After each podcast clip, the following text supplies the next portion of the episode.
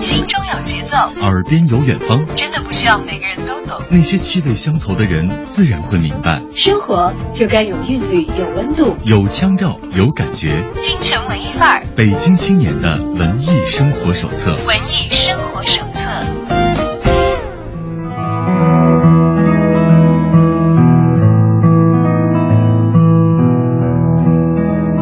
欢迎打开《北京青年的文艺生活手册》，来到京城文艺范儿。下午好，我是小昭。在我们今天的直播访谈环节，又为大家带来了一位文艺好伙伴。我们欢迎旅美青年钢琴家田嘉欣来到我们的节目做客。嘉欣你好，你好，小昭。哎，嘉欣其实回到北京来，应该说是。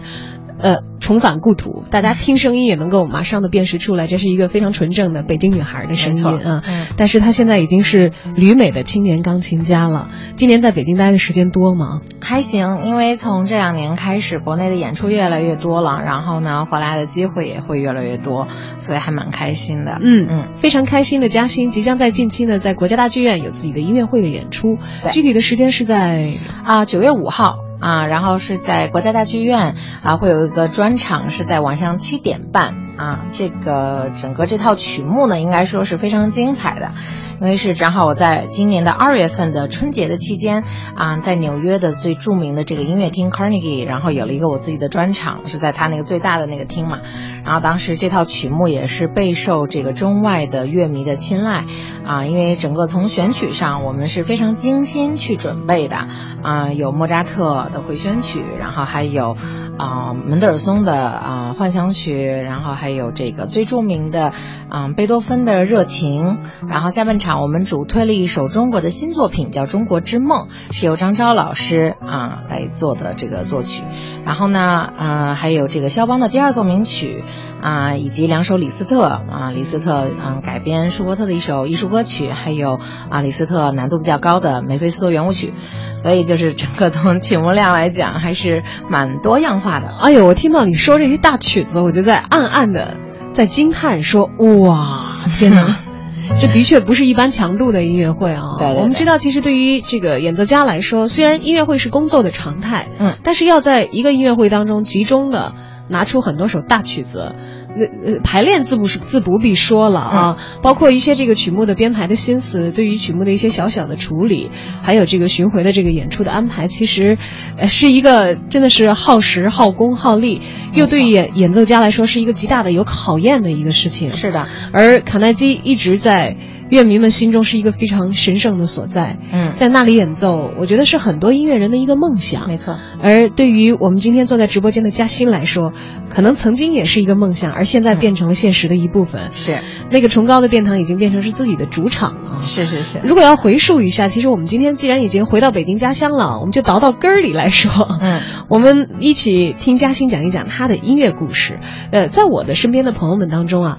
我发现好像学音乐的，不管是学器乐还是声乐的也好，多多少少有一些受家庭影响的。因为好像学音乐的孩子从小就要开始非常严格的训练，要投注很多的时间精力啊。别人在干一切事情的时候，我有一个学音乐的朋友说，我们没有童年。我说为什么？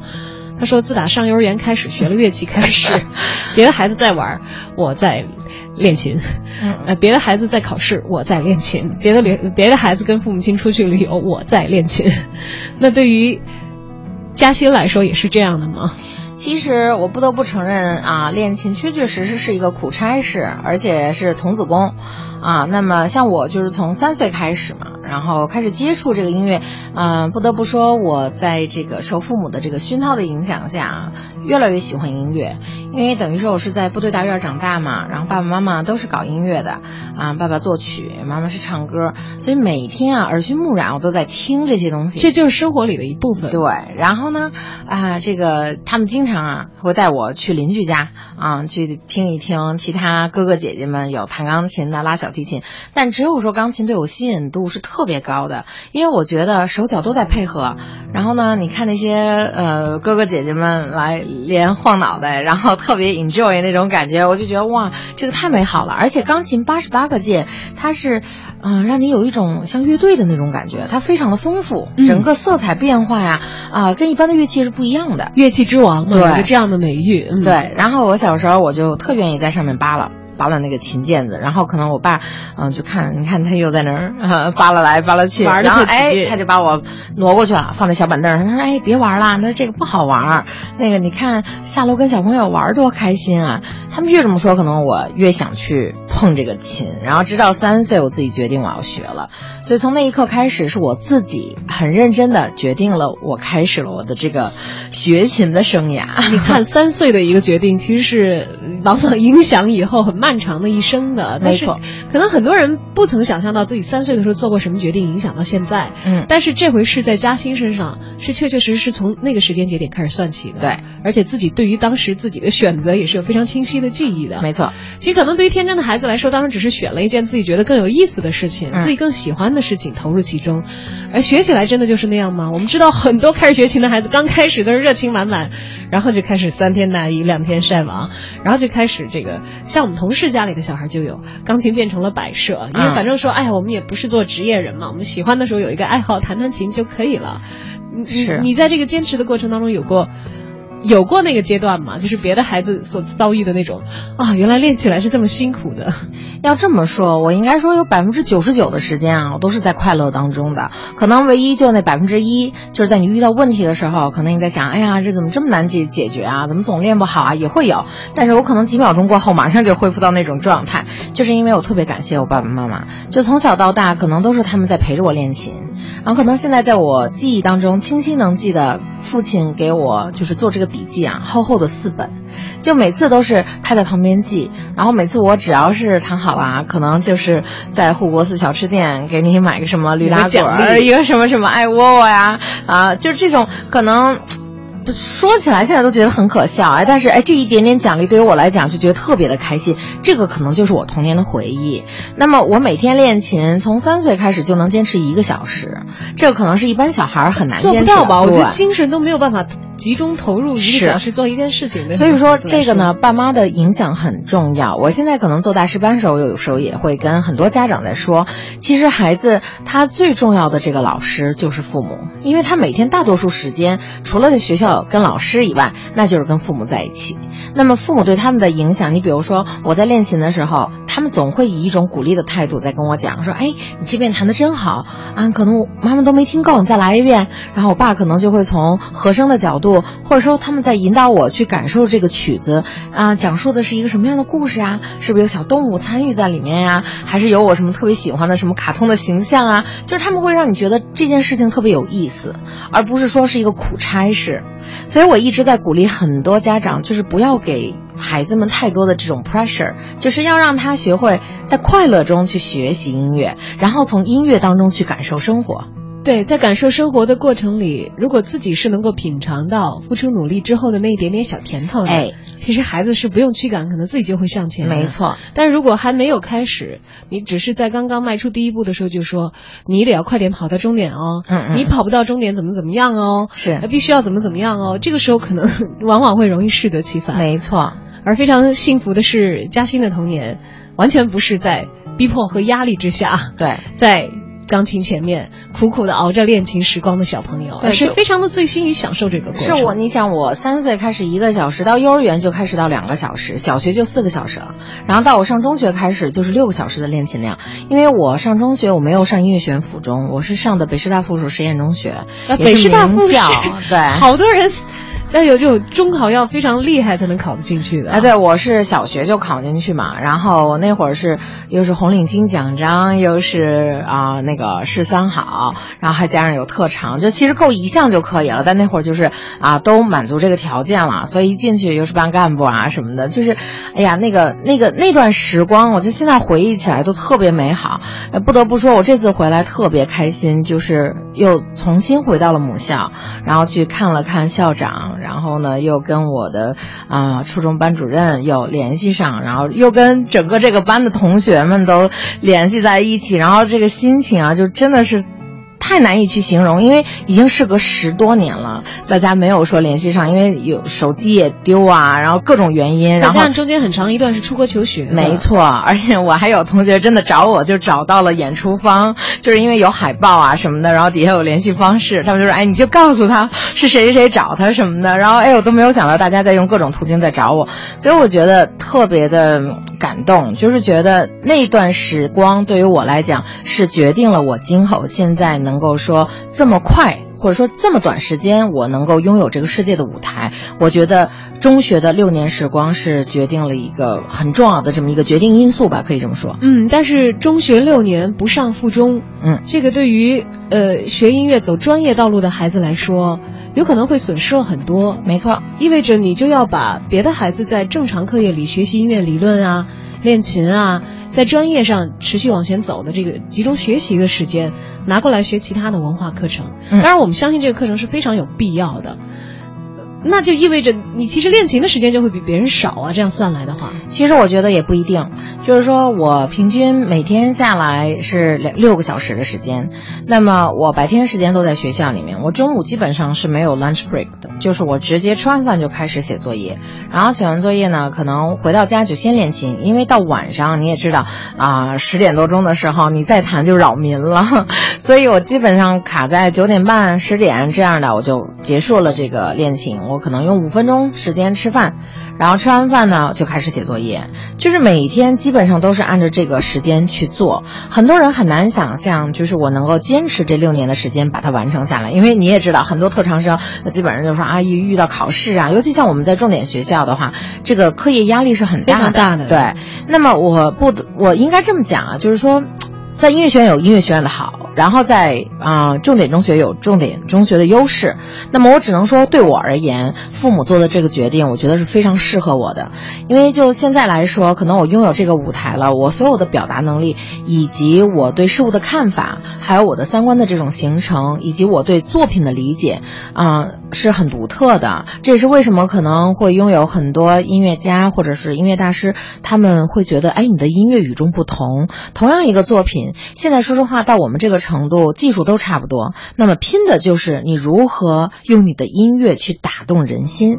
那也是为什么可能说现在有很多乐迷，他们真的是能在你的音乐会上落泪，或者是能跟他们的生活经历去产生很多的这种联想，然后产生一些联系。他会觉得，哎呀，能触动他的某一个点。所以我觉得这个是音乐最大的魅力。嗯，我们知道音乐的魅力依靠。演奏音乐的人来向你传达，嗯，创作音乐的人来为你书写，嗯，而他们所表达的状态，当时所传递出去的情绪，都是非常非常之难得的，因为闪过了这个瞬间，可能就不再来。没错，他们会有一个稳定的状态，为你保持一个高的水平，那意味着可能在底下你所没看到的台下的时间，付出了更多的心血、努力和汗水，保持自己在那个最好的状态给大家看，给大家传递来自音乐的力量。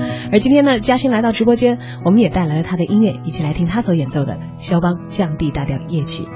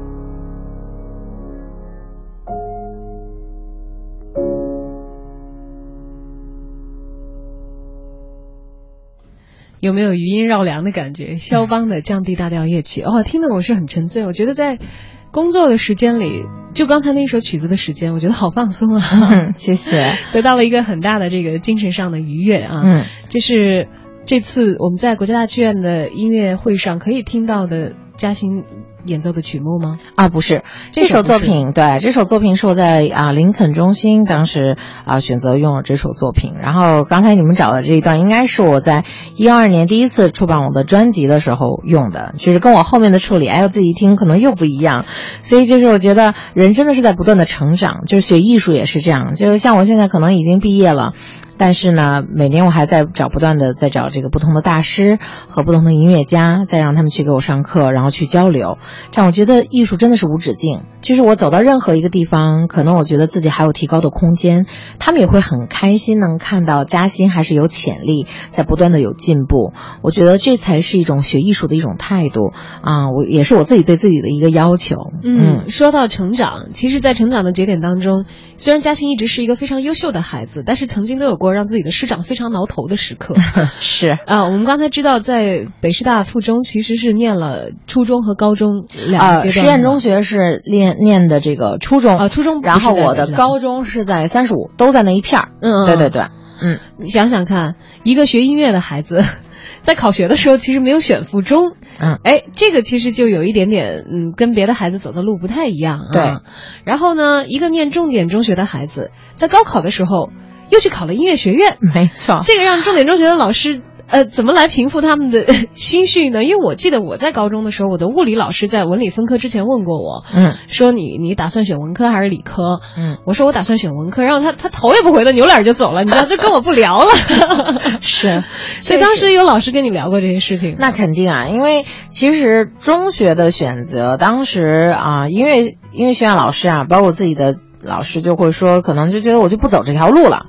但是他们不知道，我每天还在坚持，就可能这就是我的一个梦想，而且我觉得它是一个帮我缓解压力的这么一个途径。就真的钢琴现在已经成为了我生命中应该说不可或缺的这个伙伴，就是他是最懂我的人。有时候我老师跟我开玩笑，就说：“哎，钢琴是不是就跟你男朋友一样？”我说：“是。”我说：“但是呢，我们同学也开玩笑说这男朋友也忒多了，因为你走到哪儿你 都得不停的换那个。对，但是真的说钢琴，尤其我现在是 Stanway 的这个他的这个全球艺术家嘛，所以每次弹 Stanway 琴，我会说：“Oh my gosh！” 因为每一次你在弹的时候，你会发现我跟他每一种沟通，每一个细节他都懂，就是我让他。想表达什么，他就会能做得出来。哎呦，天哪，嗯、这个不容易的啊！对，就是我会觉得我跟他沟通，有时候甚至可能比跟你自己最好的闺蜜或者跟父母沟通还要简单。然后我不高兴，我发脾气，可能他也会知道。就是真的已经，呃，可能是把他拟人化，但是确确实实他已经跟我有了这种感情上的这种。很贴心的，像是伴侣的这种感觉在里面了。我觉得这是在艺术家孤苦的创作过程当中，能够呃带来动力和带来喜悦的一个最根本的一个来源吧。是，给自己的乐器为伴，就发现人和琴合一的时候，任何世间的美好都是可以通过自己创造出来的。没错。当然，苦和累，这个我们忆苦思甜呢，呃，我们现在其实。讲到中学的时候，我觉得不能算是嘉兴的一苦的一个环节，嗯，因为那个时候一直是啊、呃、父母的宝贝，呃老师眼中的优秀学生，你看又是好干部啊，等等等等，啊苦日子一般是从独立的时候开始的，是，所以对于你来说，离开家乡到沈阳去求学，这算是独立的开始吗？是的，应该说呢，就是经过这么两个过程，一个是从啊、呃、高考。去了沈阳院儿，这是一个过程；还有一个就是从沈阳院儿，我去了美国，去了纽约。那么当时很多了解我的人都会知道，我在高考的时候手受伤嘛，所以等于说我这个手这个突然间受伤，对我是一个很大的一个打击。手指头受伤，对手指头，所以你能那怎么看得到？就是等于说我这个指甲是中间这块坏掉嘛，然后当时这个肉也是被整个被门掩了。被门演完之后，当时因为我是考的那个清华和北大的特长生，那儿能降六十分，所以就是像你讲的，班主任肯定寄希望于你就直接清华北大那个呀，你降六十分，你有什么考不上大学就可以了。但是我那会儿就跟自己说，我课一天不耽误，但是我一定要试一下，我能考上音乐学院就考，考不上我就正常考个大学也挺好的。这我第一次听说来我们这儿嘉宾说我要考不上我就去上个清华北大，没没没有，我是说就是说个上个这种重点大戏院啊，就是说哎不一定说哎，肯定我就选择不不瞒你说，可能我自己还挺喜欢播音啊什么，当时还在想哎，是不是要不然考个考广院啊？考广学院对对对我就觉得其实我兴趣特广泛，在上学的时候，包括还做过什么那个辩论赛啊、最佳辩手啊，还是全国的，就是各种事儿我都参与，就是。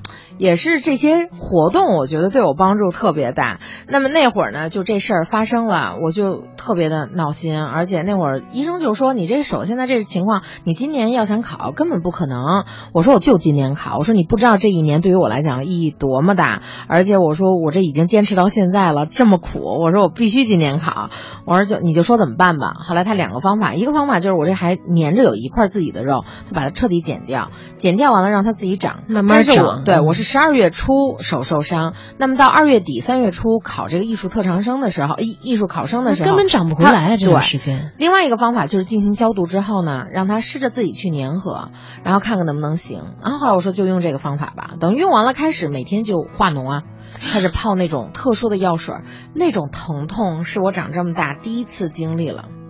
啊、一说到好疼痛的地方，真的是觉得好疼痛啊！预知后事如何，大家不要走开。广告之后接着回来，这里是京城文艺范儿。做好事情需要足够的时间。青岛啤酒一百年，坚持采用四十五天自然发酵，成就世界级品质。用心在做，成功在握。青岛啤酒，青岛啤酒畅享欢庆时刻。为市花月季写歌，有才你就来！登录二零一六世界月季洲际大会官方网站，参与会歌征集活动。美丽月季，美好家园，用你生花妙笔为大会谱写经典好歌。热烈庆祝北京嘉达集团成立二十周年！北京嘉达雪佛兰诚邀您到店赏车，试乘试驾，更多惊喜欢迎致电零幺零八三六九六零六零。嘉达，您的汽车专家。华素愈创牙膏，洗牙、拔牙、熬夜上火都会损伤口腔黏膜，小损伤大问题。华素愈创牙膏特有专业修复成分，保护黏膜，健康口腔。华素愈创牙膏，华素制药，专研口腔愈创二十五年。太平洋直销车险与您共同关注路况信息。塞车拥堵，大车小车川流不息，太无常。追尾剐蹭，拍照取证，报警报险，别慌张。我是高清高品质行车记录仪，我为您全时保驾护航。即日起投保太平洋直销车险，即有机会获得高清行车记录仪幺零幺零八八八八。全程扫描交通路况。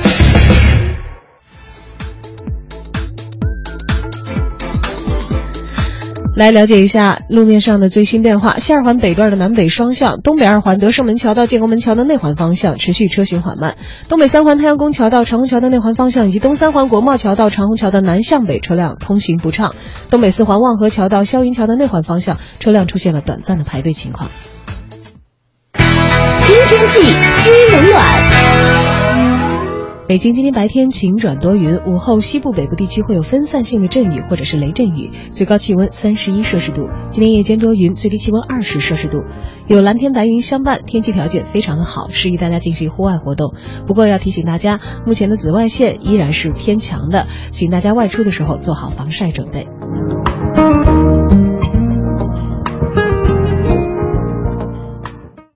网上出租太快了，房天下帮你出租，一年房租一天到手，一年房租一天到手。搜房网房天下房点 com，网上租房有低价啦！房天下租房中介费全免，中介费全免，中介费全免。搜房网房天下房点 com。滴滴代驾，滴滴代驾，喝酒不开车，滴滴代驾，滴滴代驾，滴滴有代驾。橘色星期一来袭，滴滴代驾全民两周免费，一键代驾，安全回家。这个盛夏有滴滴放开喝。完美中国有限公司一月牌空气净化机，有效去除有毒有害气体和细菌，同时颗粒物 PM 二点五、PM 零点五去除率达百分之九十九以上，六百七十万负离子森林般的呼吸，室内好空气一月带给您。合作过的都说好，文艺之声一个越来越好的平台，现诚招广告代理，咨询电话幺八六幺零幺零八五八六。心中有节奏，耳边有远方，真的不需要每个人都懂。那些气味相投的人，自然会明白。生活就该有韵律，有温度，有腔调，有感觉。京城文艺范儿，北京青年的文艺生活手册。文艺生活手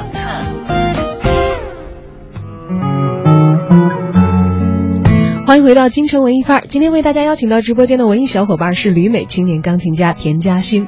正好在北京蓝天白云的好时刻，这位北京姑娘也回到了故土，并且将在九月五号为大家送上她的个人音乐会专场，就在国家大剧院。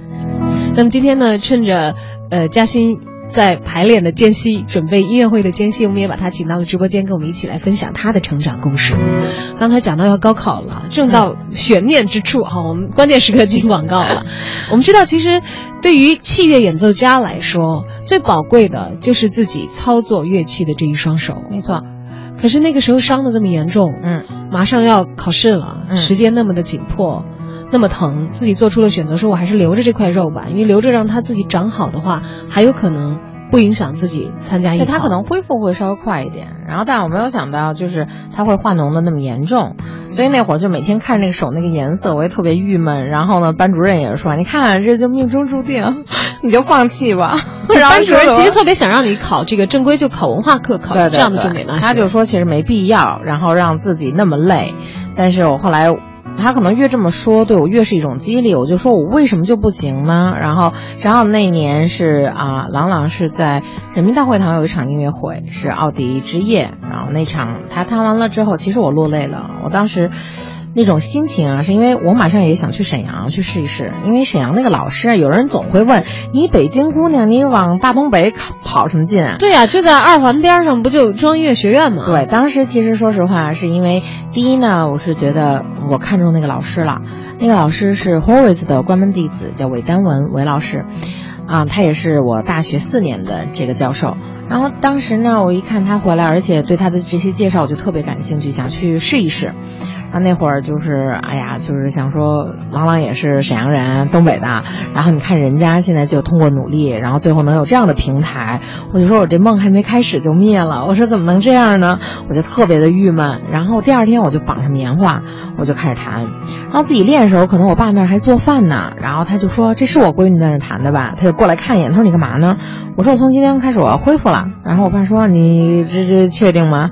我确定啊，手还留着脓呢吧？对。然后绑完我就开始每天十分钟、二十分钟一点点加，加到正常的量。所以我那会儿基本上最勤快的地方就是医院了，就是每周可能要去三四趟跟那个医生打交道。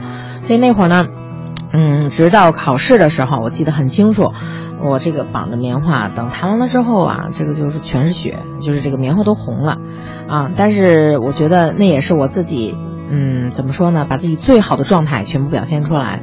我也是正因为发生了这个事情，我觉得对我今后的这种人生的阅历，啊，是一个特别好的一个铺垫。然后同时呢，也锻炼了我的这种意志力。就是现在可能在发生任何事情，对于我来讲，我觉得都没有这个对我的打击大。对你别看，虽说可能对于一般人来说只是手指头的一个小伤，大不了留个疤，大不了指甲上有些痕迹，但对于演奏乐器的人来说，这个是天天都要用到的，身体最重要的，没错，一个功能的部位。嗯，而且他留了伤，肯定就还会有后继的一个影响。好好就好在没有伤到骨头，但是现在可能说啊，指甲每次我因为我们每天练琴量很多嘛，所以现在可能有时候，尤其在有音乐会啊，尤其巡演啊这种大型的这种量的这个堆积下，有时候练多了，可能还是会有一些疼。疼痛感，但是不受什么太大影响，所以还蛮幸运的，我觉得。嗯嗯，最主要可能在当时这个小小的伤病特别不巧的，在一个很关键的时刻出现，没有给他太多愈合的时间的时候，其实是把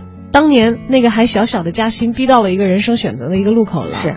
你要么就还走专业的道路，但是可能吃的苦还要更多一些。嗯，天天钻心的疼痛你也得要练，而且练的不好还真不一定就能考得上。没错。要么你就放弃这个专业道路的选择了，你上一个重点大学一样可以在别的领域可能。有很多的呃优秀的成果出现，但是那再将与职业的音乐人的创作可能是无关的了。没错。而在这个时候，啊，嘉欣还是像三岁的时候一样，嗯，毅然决然的选择了自己想要相伴一生的钢琴，想要相伴一生的音乐道路。而且那会儿说实话，我是不光呃，最后钢琴考的是整个北京地区的，应该说是啊、比较前面的，是一二名这样的。然后我的嗯、像什么理论课啊，像你刚才说到的，包括视唱练耳，这些对于我们的难度也是很大的，因为等于音乐的这些理论课是普通高中的学生不可能在没错所以等于我那六年的时间我没有接触这个东西嘛。但是虽然底子好，也都在中央院学过，但是这块儿就特别靠我爸在这儿给我一点点补习啊。我们俩就是真的是一个战队的，然后天天就吭哧吭哧去做这些题。最后没想到通过我们自己的努力，没有上辅导班，然后我们两百分满分考了一百九十八。哇，所以就真的是，哎呀，也是觉得有爸妈在，哎呦，我觉得真是帮了我很多，就在业务方面，因为就如同现在可能我在国际的舞台上，然后去演出，嗯，有怎么说呢？只要是很大的这种演出的机会啊，不可能每一场都让爸爸妈妈到场，然后只要有大型的，包括尤其在国外有春节的这种特殊含义的这种音乐会，我都会把爸爸妈妈带上。因为他们之前在部队也都不能出国，现在能出去了，我就说他们能看一看。最重要的是他们在自己的女儿给你们演奏，对对对，那种心情是不一样的。就是他们总说说，可能一辈子也没有说在经济上啊各方面像人家做生意或怎么着，可能对我有很大的这种支持。但是父母给予我在音乐方面的这种教育，以及对我人生的很多重大的选择，以及对我选择这条路的这种支持，我觉得这是很多父母并不能做到的，或者是他们陪伴我的，嗯，是任何人无法代替的。嗯，我们知道在本科的学习完成之后，其实沈阳还好，就是离北京觉得还不是特别的没错，远，一个动车，哎，四对，就到家了啊。啊。只不过这个觉得孩子稍微远了一点而已。其实你要是在北京京郊的学校念书的话，可能回家的频率。也也也不会是特别的高，但是但是沈阳的话，总是觉得还是在离家不远的地方。嗯，但是孩子决定远渡重洋的时候，我觉得其实任何一个父母肯定都希望自己的孩子可以展翅高飞。对，但同时情感上又很牵念和不舍。没错，毕竟自己从小养到大这么大的闺女啊，嗯这一下子就要，你说去的地方还特别远，地球都快对穿了，时差都是正好完全翻过来的啊。嗯，去纽约，当然我们知道，在这个年轻的向往飞翔的心灵当中的时候，那个时候肯定是会对于自己想要到达的目的地是充满希望的。是，呃，在整个家庭做出，好吧，你去考学吧，你去继续的念研究生吧，去深造吧，这个决定的时候，当时是一种什么样的情况？是像当时去沈阳院儿一样，先有吸引你的老师、向往的学校，然后有了这个由头，所以才勇敢的奔赴海外去参与考试啊，等等这一系列。情况又不太一样，因为呢那会儿我并不知道我要去找谁，我也不知道我要去哪里。然后唯一的一个信念，就是因为看到很多从国外回来的这些老师，以及说国外的这些大师，真的是太优秀了。而且钢琴是一个西方乐器，所以我就觉得老师也鼓励我说，如果你成绩这么好，你不出去看一看，确实有点可惜。那会儿就在选择到底去哪儿，然后美国确实很吸引我，但那会儿就是，但是面对的问题就是什么呢？我们家变动比较大，爷爷去世了，然后我妈妈身体又不是很好。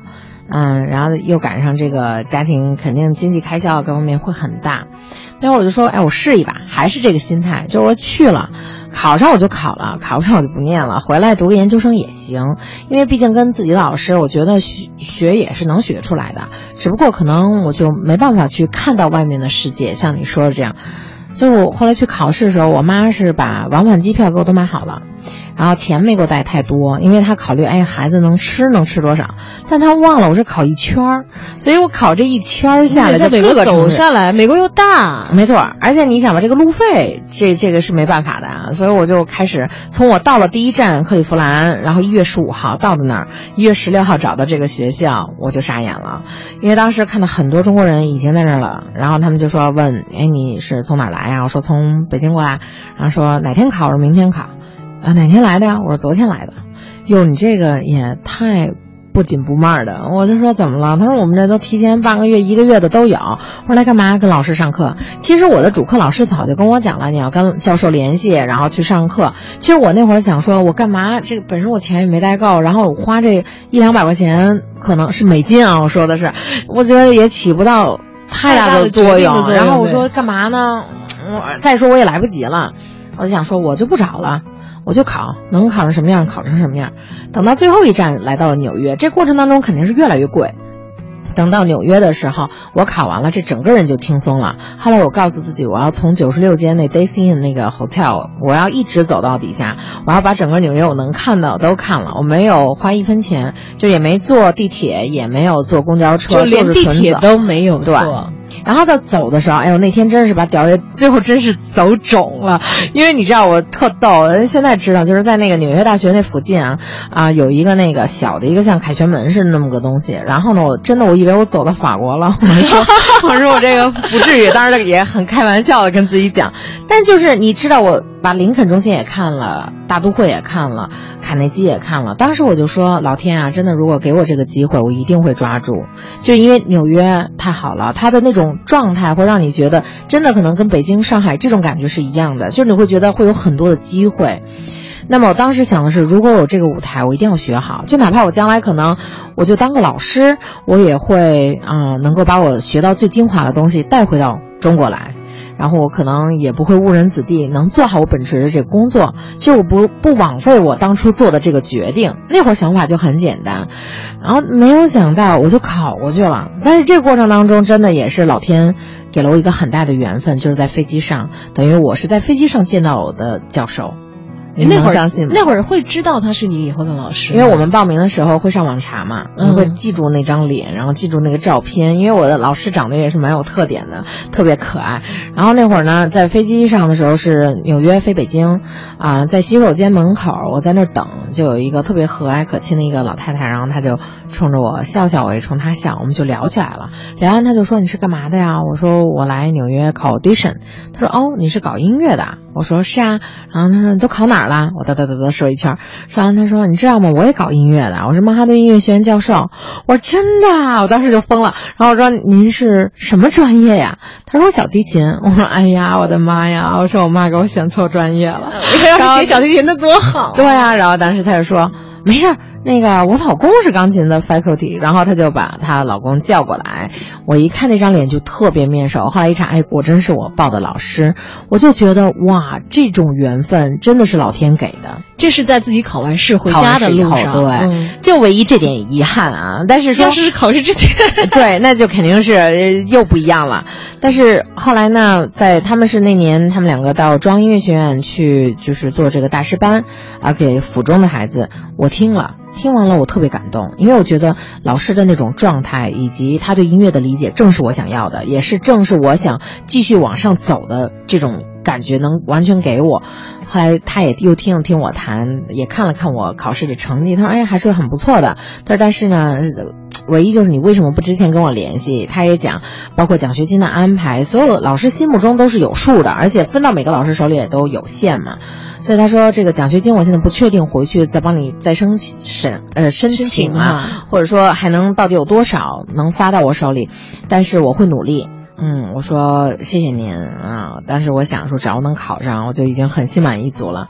等到四月份成绩下来，很多地方给了你全奖，然后还有给生活费的，包括还有给你工作的，啊，但是只有曼哈顿音乐学院没有给我奖学金。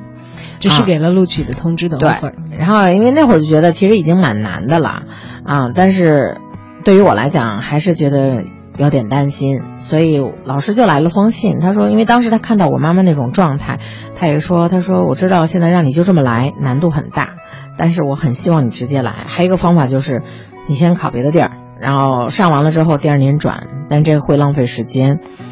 哎，我说那我商量一下吧，我就跟我爸爸妈妈开了个会，后来。我妈和我爸就说：“咱们真的要不就不去了，去就去纽约，就直接都考上了，干嘛不去？”对，但是我就觉得这个压力啊。然后妈妈就说：“哎，你只要别乱花钱，然后能知道爸爸妈妈辛苦就可以了。”啊，我也觉得好啊，那我一定努力。但是没有说那么大负担。直到说有一天，我就看着说可能有一张借条，上面是签着我妈妈的名字啊。然后当时就是。因为你知道那年我要出去考试的时候是必须得有六十万，就是在那摆着，然后才能让你，就是能批准你能过去。所以那会儿，因为我妈妈是一个啊比较要强的这么一个女性，所以就是一直很你让她去开口求人很难的，啊。然后那会儿呢，你一看要是我爸老田要是说签个名，我可能就觉得哎呀爸爸是真是为我啊怎么样？但一说到妈妈呢，我就觉得啊这个他得就是。下多大的决心才能做这个事情？但我当时什么都没说，不希望让他觉得好像这个事情给我多大的压力。但其实看到那个借条，对于你来说，内心的触动是很大的。非常大，也是为什么可能我出国这一年，很多朋友知道我上大学的时候，可能啊不像现在，就是我长了很很多，就是就是体重上啊，就是真的是第一年对我来讲，我整个这个压力内分泌。然后整个就是给太多的这种 pressure 了，所以就是身体啊各方面确确实实处于一种高负荷的状态。那么现在在慢慢的调整，因为确确实实可能也事业也慢慢越走越好，但是在那段时间真的第一年压力太大了，因为在第二年必须要拿到奖学金的缘故，是吗？对。然后等于我那会儿拼的时候就已经是在学校，我记得很清楚，这就不得不说到我的美国的干爸干妈，他们也是，就是从我们不认识，就是爸爸妈妈的一个朋友的朋友，因为小孩过去考学嘛，总得要七弯八拐的找一些放心一点的人。不说别的，在有特别紧急的状况的时候，有一个求助的人，我觉得基本上是这样的心态，也并不打算是多么多么的去麻烦他们。对，所以那会儿一去了，他们就是。把我就真当自己家孩子，我一看家里好很 N 多跟中国有关的什么古董啊什么的，然后家里还有个三角琴，就是老太太原来也是唱歌剧的，啊，也是这个老头也是对中国文化特别感兴趣，我就开始觉得哇，这个感觉氛围完全不一样了。通过一个暑假，他们就问说，哎，房子找的怎么样？我说不太好，因为你也知道，刚去肯定各种乘六点几，你知道吧？就是你要折合成人民币去算。我说真的太贵了，我说我不敢想，我说你再给我点时间，我一定能找着。他就说，他说你别找，你就住这儿吧。我说那个你这房租得更贵，我更付不起。他说没有，我不要你钱。就这一句话说完了，我就说我说真的，我说您别逗了。他说我没逗你，我很认真的跟你说这个事儿。对于我们知道，其实在美国是不一样的，我们之间感情是感情，没错。呃，该亲兄弟明算账的地方，他是很清楚的。就算我们是特别特别亲的闺蜜，我们出去吃饭该 A A 的时候是精确的。哎，没错没错，小数点之后多少位的都该分。所以他说完了对我的那份感动，我更加觉得我来这不学习，我没得别的可干。就是说我真的我这一年不拼，我对不起太多人了。所以那年开始，每天早上可能就一片全麦面包，然后就去学校了，一天都在学校里待着。然后早上先去练琴，然后等别人都吃中午饭的时候，可能上午上课，然后中午饭再练，晚上接着练，练到晚上十一点半，因为我们学校十二点必须订琴房，然后赶紧赶回到啊家里面去订完琴房，才是我吃这一顿主餐，那就是煮挂面。然后煮煮完挂面就放几片菜叶子就不错了，就那样。但是你也知道，这大晚上吃这么多碳水化合物，确实对身体不好不好。然后呢，我每天那会儿再晚，我也要帮他们把屋子都收拾干净，我才睡觉。所以老头老太太对我也是特别的感动。他就有时候我们沟通很少，一开始因为就是时间上啊总是错着的，他就给我留条，他说：“嘉欣，你千万不要再这样了。”他说：“你这个时间已经很宝贵了。”然后呢，我知道你不容易，等等等等，说让我注意身体啊什么的，就是真的那种关心，就像另外一个爸爸妈妈一样。所以现在我在世界各地演出的时候，他们能去全去看，就真的是已经把你当自己闺女看了。就这种这种感动，我就说我这一路上，为什么我说今天咱们的主题说的特别好？确实有勤奋在里面，而且吃了很多苦。但是如果没有幸运，没有那么多人帮我，这也是为什么我一直跟很多人讲，一定要学会感恩。就在我眼里，任何人帮完我之后，我想的第一个就是我如何去回馈人家。就可能他们真的不差你一点钱，他差的是一份温暖。也就是说，可能我收拾个屋子，或者说我帮他们稍微做一点事情，对于他来讲，可能在我眼里这什么都不算，但是他们会觉得你很有心，然后可能你会把你想到的、能做的都做了。他这个对他是另外一种感动。所以我觉得人与人交往是真的是相互的，就一定要站在别人的角度去考虑。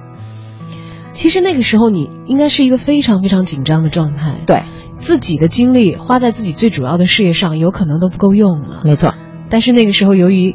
一份感恩的心理，觉得我在异乡，他们就像父母一样照看我的人。是，哪怕我的力量很弱小，我也要尽自己的心力去为他们做一点什么。对，其实在这个过程里头，慢慢慢慢的建立起来的。对，然后每个月可能我吃最好的饭就是跟他们一起，因为我每个月会啊做一次饭，然后大家一起吃，然后可能把我的这个厨艺也锻炼出来了。我说，但是那一年真的到最后，可能我文化课最高的时候拿过三点九八，四点零满分。然后呢，我你真的是学霸来的，我觉得这一路。然后我的我的这个嗯、专业课提高了也很快，到最后可能死拼的时候，最后拼完了，没有想到那个主课老师也很很诧异，他说没有想到这一年进步这么快，而且到最后不光给了我全奖，还给了我生活费。所以这是为什么我三年拿了个研究生，又拿了一个职业演奏家文凭。到我毕业的时候，校长给我颁发了就是钢琴这块的最高荣誉奖。所以我觉得海外求学，就是这份坚定，对于我来讲，嗯，可能是支撑我这一生对钢琴的这种热爱和我的这个选择的一个最大的动力。而这个时候，独立的面向全世界，面向所未知的命运的时候，我相信嘉欣的心里的底气已经变得不一样了。是因为那个时刻已经变成了世界上最好的音乐学院的毕业生，嗯，是拿着演奏家文凭，在美国完成了自己的学业，非常骄傲的毕业了。而且在我没毕业之前就已经获奖，然后能跟大师合作，有《纽约时报》的报道，所以就这一路走来，你会觉得哇，一切发生的太突然，可能我还措手不及呢。但是当我有了这个舞台的时候，我就告诉自己，每一场音乐会，不管它多大多小，我要把它当做我人生当中最重要的这一场音乐会去对待。说说看你考试完的时候，自己用脚踩遍纽约的时候去过的那些辉煌的剧场吧。后来自己变成主场的时候，说说卡耐基，现在这是你的一个最大的一个主场了。是是是，因为每年现在都在做，而且也是文化部能够把它算作这个欢乐春节的海外专场，我也是特别开心。你还记得自己第一次在卡耐基的舞台上演奏的时候是什么样记得啊，一三年二月份，应该是二月八号，对，如果没记错，二月三号，对，二月八号是在林肯。就当时那种状态是说，哇，我从一个坐在底下的观众，终于走上了这个舞台。那么也是从那一刻开始，我告诉自己，我要让世界听到来自中国的声音。这是为什么？可能中国作品对于我来讲是一个有特殊含义的。那么我每年现在在跟不同的作曲家合作，然后呢，啊、在跟他们创造出一些新的作品，好的作品，然后用我在国外的这些平台和这些演出的这些机会，去推我们中国的作品，推中国的文化。我希望让世界真正能感受到的，并不是说啊，可能这就是随随便便的一个作曲家写了一个作品而已，而是通过我们这些新的作品，能看到中国音乐的发展的进步，以及我们现在能够把中国这种文化和西方的东西结合到了一起，那么去表现一个新中国的一个感觉，新中国音乐的一种感觉。那么我觉得有这种使命感啊，说的可能有点大，但是这份感动是从我从小开始，因为爸爸妈妈在部队经常听那种中国的歌剧，然后再到后来，可能我上实验的时候，第一次用山丹丹开花红艳艳，我说拿着这首作品，我可能在国外有了这个演出，然后第一次展现了自己。